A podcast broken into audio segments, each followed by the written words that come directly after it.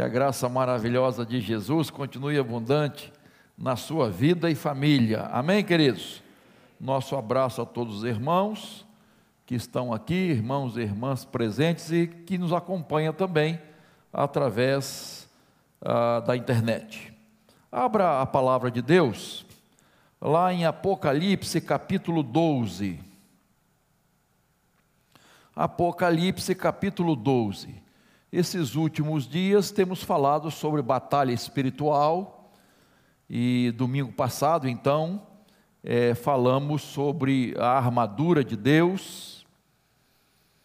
E eu quero ainda pensar com os irmãos sobre as armas espirituais vitoriosas contra o grande dragão, que está lá em Apocalipse capítulo 12 versículos 10 a 12, somente vamos ler. Veja aí a palavra do Senhor, que diz assim: Então ouvi uma voz forte no céu, proclamando: Agora veio a salvação, o poder, o reino do nosso Deus e a autoridade do seu Cristo, pois foi expulso o acusador de nossos irmãos, o mesmo que os acusa de dia e de noite diante do nosso Deus. Eles venceram por causa do sangue do Cordeiro e por causa da palavra do testemunho que deram. E mesmo diante da morte, não amaram a própria vida. Por isso, alegrem-se, ó céus, e vocês que neles habitam, ai da terra e do mar, pois o diabo desceu até vocês, cheio de fúria, sabendo que pouco tempo lhe resta. Eu sei que ler o Apocalipse é um desafio, né? Tem gente até que não gosta de ler o Apocalipse. Mas é um livro inspirado por Deus, que precisa ser entendido, logicamente, a sua mensagem é poderosíssima. O livro de Apocalipse tem duas grandes divisões. Do capítulo 1 ao capítulo 11, fala da perseguição do mundo contra a igreja e os juízos de Deus aos ímpios, em resposta às orações da igreja. Capítulo 12 a 22 fala da perseguição cruel de um quarteto do inferno, tá? Que ataca a igreja. Satanás, o anticristo, o falso profeta e a grande Babilônia. E fala também da vitória, grande vitória, maravilhosa vitória de Cristo e da igreja sobre esses inimigos. Então, nessa segunda divisão, de 12 a 22, há quatro sessões. Cada sessão cobre um tempo que vai da primeira vinda de Jesus à sua volta, a segunda vinda. Por isso que às vezes as pessoas se confundem, é, querem ler o Apocalipse assim direto, como se. Não, às vezes a história vai assim e volta e, vai ao início e volta, né? Então, é, por isso que às vezes é, tem que ter cuidado na leitura do Apocalipse. E aqui no capítulo 12 há três cenas, tá? O dragão realiza três lutas, versículo 1 a 6, contra Deus e o Messias. Versículo 7 a 12 contra Miguel, anjo Miguel, e, e versículo 13 a 18 contra a mulher. Ah, em todas essas três lutas, grandes batalhas, o dragão é derrotado. Então, é muito importante você lembrar que, quando você lê o Apocalipse, é, ele foi escrito em símbolos. Símbolos. Símbolos que os inimigos da igreja não entenderiam. Quer dizer, aquela mensagem que foi é, dita, proclamada para a igreja, que foi um conforto para a igreja, um ânimo, um levante para a igreja que estava sendo perseguida, tá? É, é, foi para a igreja, não para os inimigos, não para os que estavam fora da igreja. Então a igreja entendeu a mensagem. A igreja acolheu a mensagem, mas os inimigos não entenderam a mensagem, mesmo que tivesse contato com ela. Então, por isso que é importante entender os símbolos para entender a mensagem, tá? E no capítulo 12, a mulher aqui não é Maria, que está sendo perseguida. Aqui a mulher é um símbolo da igreja que está sendo perseguida. Deus preparou um povo para a chegada do Messias ao mundo. O dragão tentou destruir aquela criança, impedir aquela criança. Mas Deus protegeu o seu povo e na plenitude dos tempos nasceu Jesus, o Messias. Houve muita perseguição e luta, tá? Mas Jesus venceu o dragão Onde? Na cruz do Calvário. Ali, Jesus venceu o dragão. O dragão vencido, não impedindo nos seus intentos a chegada do Salvador e sua morte na cruz, né? e Jesus agora está no trono. Mas, pastor, e aí?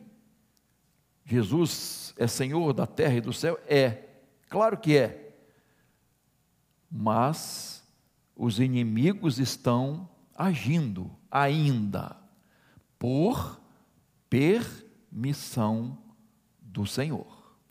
É muito importante a gente entender isso.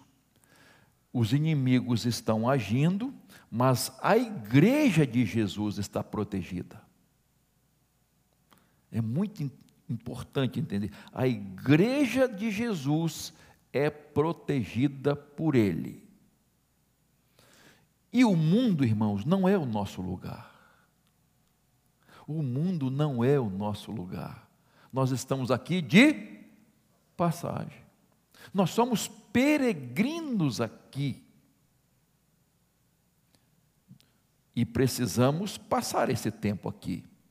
E há um símbolo de 1260 dias é o símbolo de todo o período da igreja aqui no mundo, mas protegida pelo Senhor. Mas, pastor, como é que pode tanta gente morrer? Tantos cristãos sendo mortos? A proteção de Deus, é bom a gente entender, irmãos, ele às vezes não nos protege da morte mas na morte. A gente não gosta de ouvir isso. Que Deus nos protege até na morte e não da morte, porque a morte não é o fim. Porque a, a, na visão de Deus, a morte é diferente da nossa visão, tá? Nossa visão, infelizmente, muito terrena, a minha e a sua, tá? Então a serpente lá de Gênesis 3, que começou enganando Eva, questionando a palavra de Deus, é o dragão do, do Apocalipse, capítulo 12, que ao longo dos séculos é, tentou é, destruir a semente da mulher, que esmagaria a cabeça da serpente. Tá? Então, ah, agora, como ele não impediu isso, como ele não conseguiu o seu intento de impedir que Jesus o destruísse e o vencesse na cruz, o que, que ele faz agora? Ele investe contra a igreja.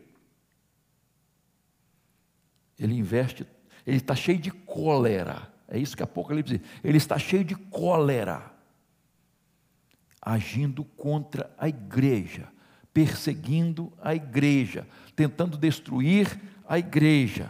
Mas ele sabe que ele tem limitações. Quais limitações? Limitação de espaço, limitação de poder e limitação de tempo. O tempo dele está contado. Por isso, ele age ar, arduamente, ferozmente, insistentemente contra a igreja. E aqui, especialmente no verso 11, que eu quero destacar, há duas armas poderosas para destruir o grande dragão. Para vencermos o grande dragão, tá? Que intenta contra a igreja. Duas armas de vitória da igreja contra o dragão. Verso 11. Qual é a primeira arma, queridos? Veja aí. Eles venceram por causa do sangue do Cordeiro. Está aí a primeira arma que está à disposição da igreja de Jesus. O sangue do Cordeiro. A igreja vence o dragão por causa do sangue do Cordeiro. A morte de Cristo é a nossa vitória. O sangue que Jesus derramou na cruz do Calvário é a arma mais poderosa à disposição da igreja para vencer o dragão, o inimigo, Satanás. 2 Coríntios 5, 21 diz: Aquele que não conheceu o pecado, Deus o fez pecado por nós, para que nele fôssemos feitos justiça de Deus. O sacrifício de Jesus na cruz desfez toda a possibilidade de Satanás triunfar sobre a igreja. A igreja de Jesus. O sangue que Jesus derramou pela sua igreja, tá? Impede o inimigo de triunfar sobre nós. Então a vitória sobre o dragão não é pelos nossos méritos, mas pelos méritos de Jesus que morreu na cruz. Você lembra que quando o povo de Israel estava escravizado no Egito, quando é, o povo foi libertado e a Páscoa foi instituída, o que, que aconteceu? A última desgraça que veio para, para o povo era, foi o que? A morte dos primogênitos. Olha como Deus protegeu o seu povo. O que, que ia acontecer? Eles tinham que imolar um cordeiro, não é? Toda a família tinha que fazer isso. Se a família fosse pequenininha, podia estar, juntar uma família com a outra e ali realizar aquele sacrifício. E o sangue do cordeiro foi colocado nos umbrais da porta, no, no, enfim, lateral, nos portais, né? Ali da porta. O anjo da morte, quando via aquela é um tanto simbólico isso, porque o anjo sabe, né, irmãos? Né? Mas ele, é, é, o autor está escrevendo para nós, para a gente, para a gente entender o que estava acontecendo ali. O sangue está ali naquela porta, essa porta, essa família está protegida. E ele passava de largo, não parava, a morte não chegava ali. É importante a gente entender, irmãos, que ah, o cordeiro foi morto. Pensa comigo aqui, tá? Mas e aí? Foi morto, mas o seu sangue tinha que ser colocado ali. Simbolicamente, seu sangue estava ali protegendo aquela família. Isto é, aquela família estava debaixo do sangue de Jesus. Segura essa palavra. Aquela família estava debaixo do sangue de Jesus. Então, irmãos, o que, que isso nos ensina? Trazendo para a cruz, que é um símbolo da cruz, não é? João Batista disse assim: Eis o Cordeiro de Deus que tira o pecado do mundo. 1 João 1,19 diz assim: Fomos resgatados não com prata e ouro, mas com o precioso sangue de Cristo. Preste atenção, irmãos. Jesus não morreu, Jesus morreu para salvar o mundo, mas não todos. Todos não serão salvos. Por quê? Porque nem todos estarão debaixo do sangue de Jesus. A salvação não é universal. A salvação é oferecida. Por que estou falando isso? Porque tem uma doutrina que fala isso, que não é de agora, não, irmãos. É de séculos. Que a salvação é universal. Não, não é universal. A salvação é para todo aquele que crê. Deus amou o mundo de tal maneira que deu seu Filho unigênito para que todo aquele que nele crê não pereça, mas tenha vida eterna. Esses estão debaixo do sangue do Cordeiro. Esses estão salvos, estão protegidos pelo sangue do Cordeiro. Agora, isso não é algo automático. Por isso que eu estou falando que a salvação não é universal não é para todas as pessoas. É preciso o quê? Arrependimento e fé. Arrependimento e fé. 1 João 1,9. Se confessarmos nossos pecados, Ele é fiel e justo para nos perdoar os pecados e nos purificar de toda injustiça. Se confessarmos. Então, não é uma coisa automática é preciso confissão, arrependimento, confissão e fé. Isto é, estar debaixo do sangue de Cristo, sendo remido, purificado, perdoado, justificado. Aí sim estamos debaixo do sangue de Cristo. Aí sim temos esta arma que foi disponibilizada para a igreja de Jesus. Quem é a igreja de Jesus, irmãos? Quem é a igreja de Jesus? Todos os salvos. Não é denominação. Todos os salvos em Cristo Jesus, do mundo inteiro. Essa é a igreja de Jesus. Essa igreja está protegida, essa igreja está guardada.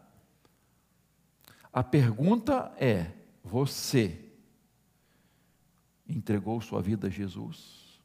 Você está debaixo do sangue do Cordeiro? Você realmente já recebeu a Jesus como seu Salvador e Senhor da sua vida? Ele é Senhor da sua vida? É Ele que manda na sua vida. Você é submisso e submissa a Jesus.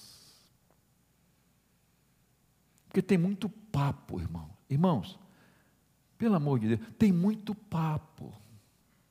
Tem muita gente brincando de ser cristão. Tem muita gente que acha que será salvo. Mas vai ter surpresas. Vai ter surpresas. Né? Mateus 7 diz isso. Muitos me dirão naquele dia: Senhor, Senhor. Quem é que está fazendo a vontade de Deus? Quem é que está obedecendo ao Senhor? Quem está debaixo do sangue do Cordeiro? De verdade. Tá, irmãos? Isso é importante. A segunda arma para derrotar o, o grande dragão, que é o diabo, está aí no verso 11, parte B. E por causa da palavra do testemunho que deram, e mesmo diante da morte, não amaram a própria vida. A igreja vence o dragão quando testemunha de Cristo, quando é testemunha de Cristo, mesmo em face à perseguição e à morte. E você sabe que o que significa a palavra testemunha? Estão lembrados da escola dominical? Significa o quê? Um de cada vez. Que, que significa a palavra? Ide por todo mundo pregar o evangelho a toda criatura, né? Para testemunhar, para falar, ser, ser, para serem testemunha. O que significa testemunha? Marte.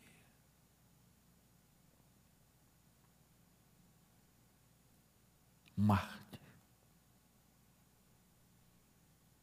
É isso que significa, irmãos, Marte.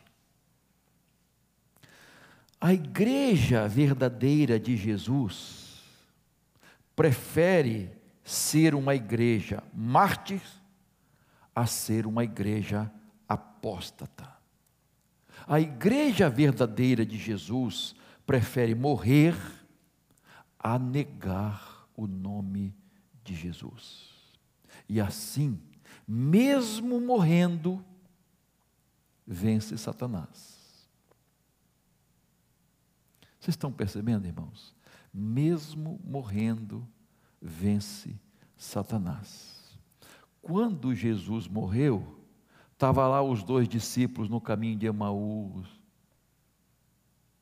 Né? Ah, nós pensávamos que ele ia remir Israel mas agora morreu. Mataram ele. Mas na morte de Jesus, ele venceu o dragão. Nós somos melhores que Jesus? Então, muitas vezes, irmãos, nós vamos ver cristãos vencendo o dragão na morte, sendo testemunhas de Jesus. Quem traz Cristo no coração também traz uma cruz nas costas, a semelhança do nosso Mestre. A igreja vencedora é uma comunidade de testemunhas, de mártires. Capítulo 2 de Apocalipse, verso 3. Veja o que Jesus diz à igreja de Pérgamo. Conheço o lugar onde você mora, habita, que é o lugar onde está o trono de Satanás Sei que você conserva o meu nome e não negou a fé que tem em mim. Mesmo nos dias de Antipas, minha testemunha, meu fiel, que foi morto na cidade de vocês, aí onde Satanás habita. Antipas foi o pastor da igreja de Pérgamo. E, segundo Tertuliano, um dos pais da igreja, ele foi colocado dentro de um boi de bronze. Dentro de um boi de bronze. E esse boi foi colocado na fogueira.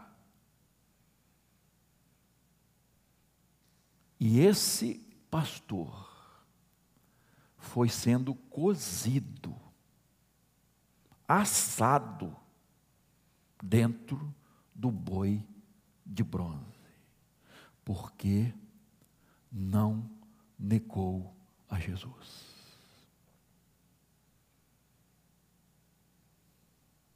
Porque foi fiel. Agora veja o que Jesus diz: minha testemunha fiel.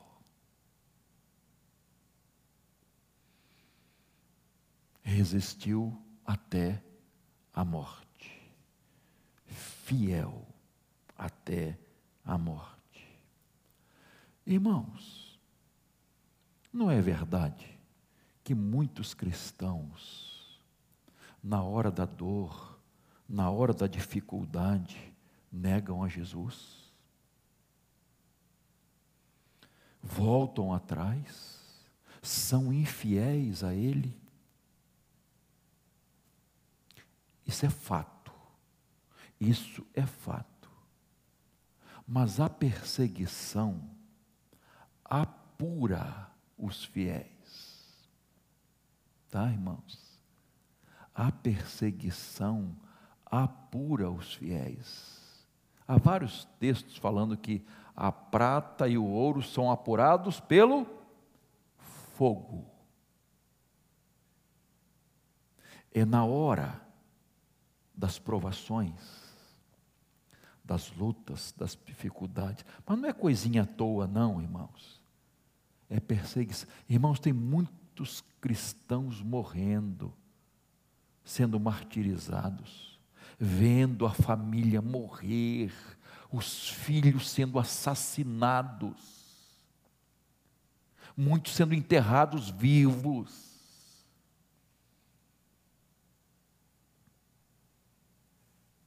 em muitos lugares, irmãos. Estão apurando os fiéis, aqueles que não negam a fé,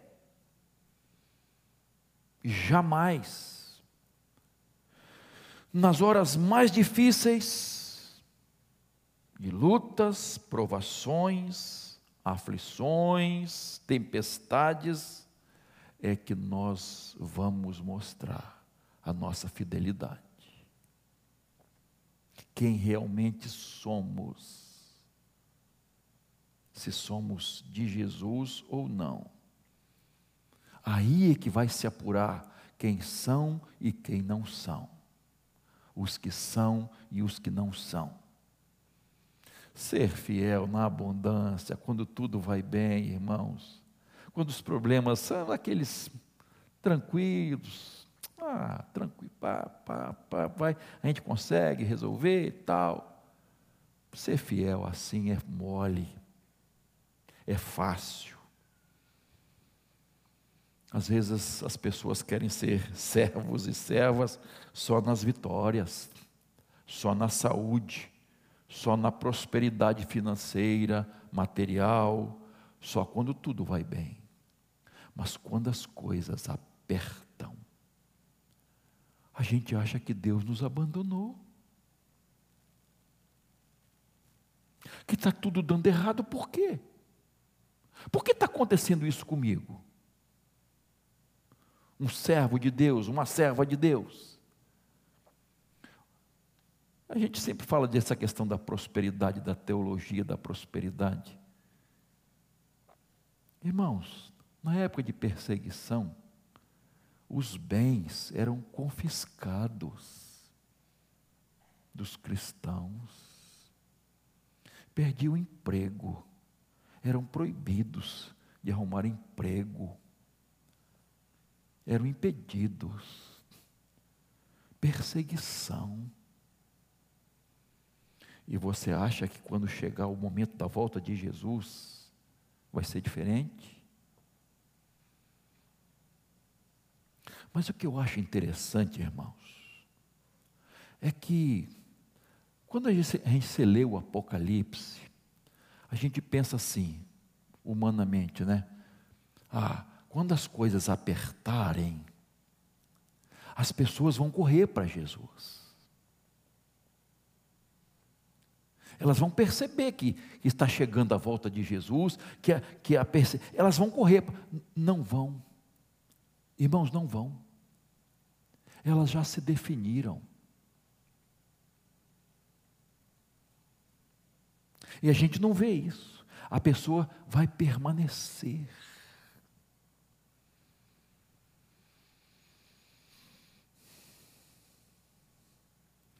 É muito interessante isso, irmãos. Lá em Hebreus capítulo 11, que você conhece, é o capítulo dos heróis da fé. Tem heroínas também, não é? Aí você observa o seguinte: do versículo 1 a 35, mostra os heróis que realizaram grandes coisas pela fé. Noé, Abraão, Jacó, Moisés e tanta gente realizaram maravilhas pela fé.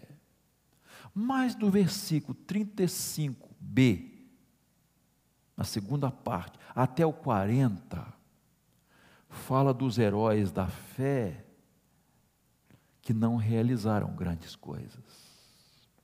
Sabe o que eles fizeram? Sofreram e morreram pela fé. Sofreram e morreram pela fé. E no verso 38 é algo assim, há um, um parêntese no verso 38. Nessa descrição dos que sofreram e morreram pela fé, há um parêntese assim. A gente vê isso no texto, um parêntese. Sabe o que diz esse parêntese? O mundo não era digno deles. O mundo não foi digno deles. Mas o que que o texto diz? Tanto do versículo 2 desses heróis que fizeram muito, como o versículo 39 desses que sofreram e morreram pela fé, esses dois versículos, 2 e 39, diz a mesma coisa. Eles obtiveram bom testemunho.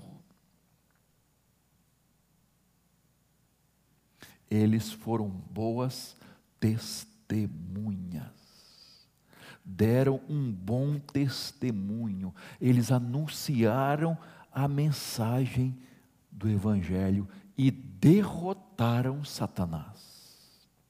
Derrotaram o dragão pelo testemunho de fé que deram,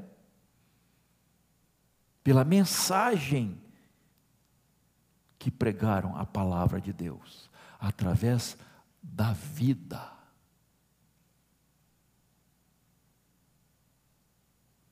Muitas vezes morrendo. Muitos deles morrendo, mas cumprindo seu propósito.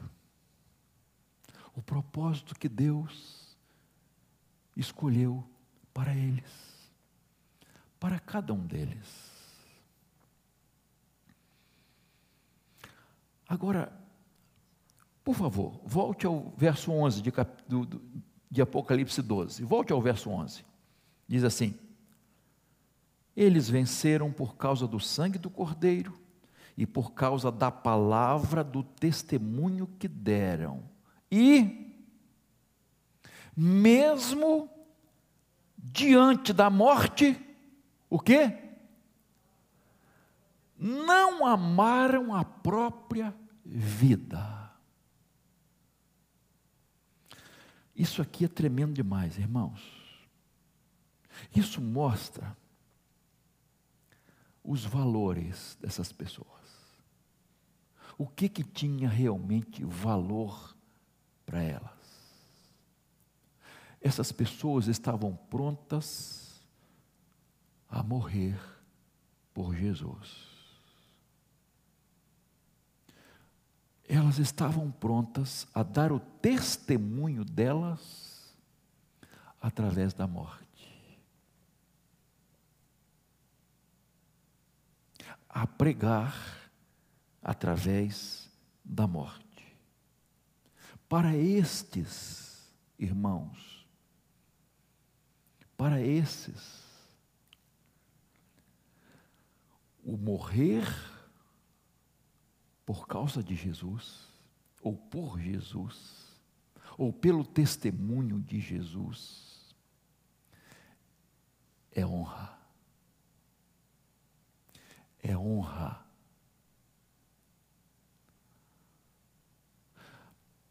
E a tradução de, da Bíblia a Mensagem de Eugênio Peterson dá a ideia assim: eles ansiavam por morrer por Jesus.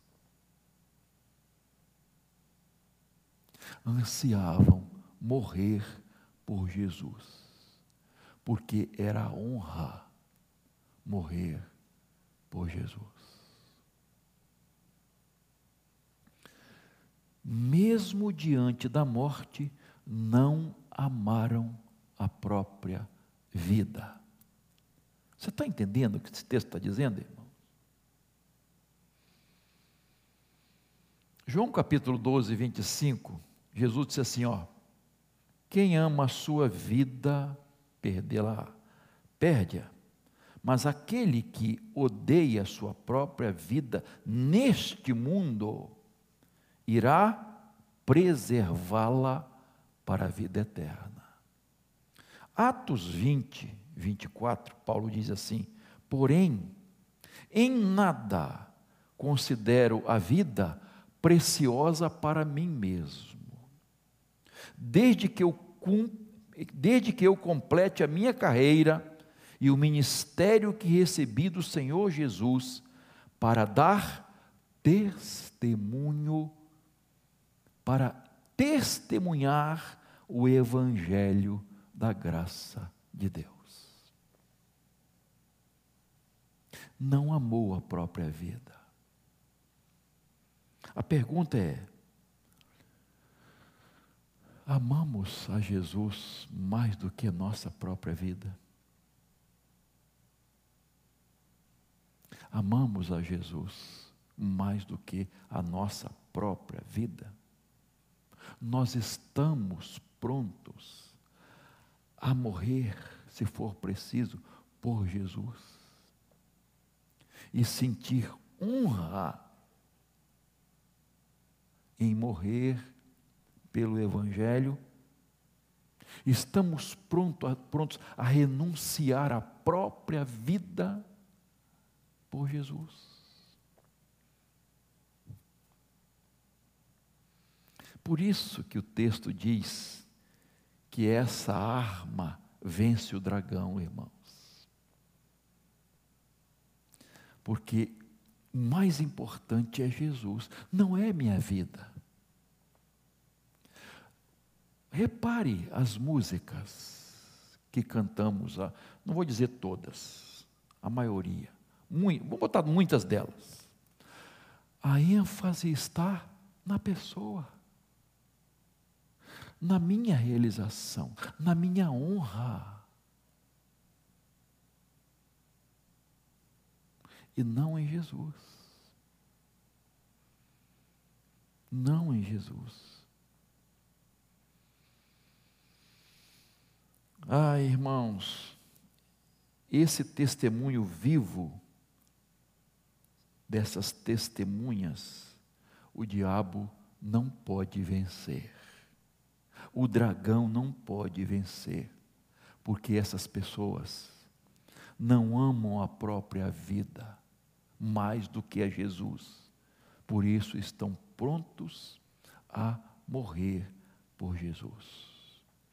A morte não mata o testemunho daqueles que são fiéis. A morte não cala o testemunho daqueles que são fiéis. Servos e servas fiéis, que amam a Jesus acima de tudo e de todos. E se for preciso a morte, vão morrer e sentir honra por isso, por morrer em nome de Jesus. Duas armas para derrotar o dragão, para que a igreja seja vitoriosa sobre o dragão: o sangue do Cordeiro e a palavra do testemunho. O diabo e seus agentes vão continuar perseguindo e matando muitos cristãos. Mas eles serão derrotados. Na, na verdade, a Bíblia diz que já estão derrotados. Não serão. Já, o diabo já é um derrotado. Ele sabe disso, mas ele quer levar alguém. Ele não quer ficar sozinho, ele quer atrapalhar. Então, meus irmãos, queridas irmãs, nós não caminhamos para um fim trágico, para um fim incerto. Nós caminhamos para um final glorioso, de vitória completa por Jesus. Essa é a nossa esperança, a nossa certeza, a certeza da igreja, a igreja verdadeira de Jesus. Então, vamos demonstrar isso na prática, queridos. Vamos demonstrar isso na prática, porque às vezes, em coisas tão pequenas, as pessoas deixam de testemunhar de Jesus. As pessoas deixam de ser fiéis a Jesus. Por problemas que não exigem nem a morte. Vamos viver esse evangelho, irmãos. Vamos testemunhar. Vamos usar essas armas. O sangue do Cordeiro, o sangue de Jesus e o testemunho, a palavra, a vida dos fiéis. Testemunho fiel. Amém?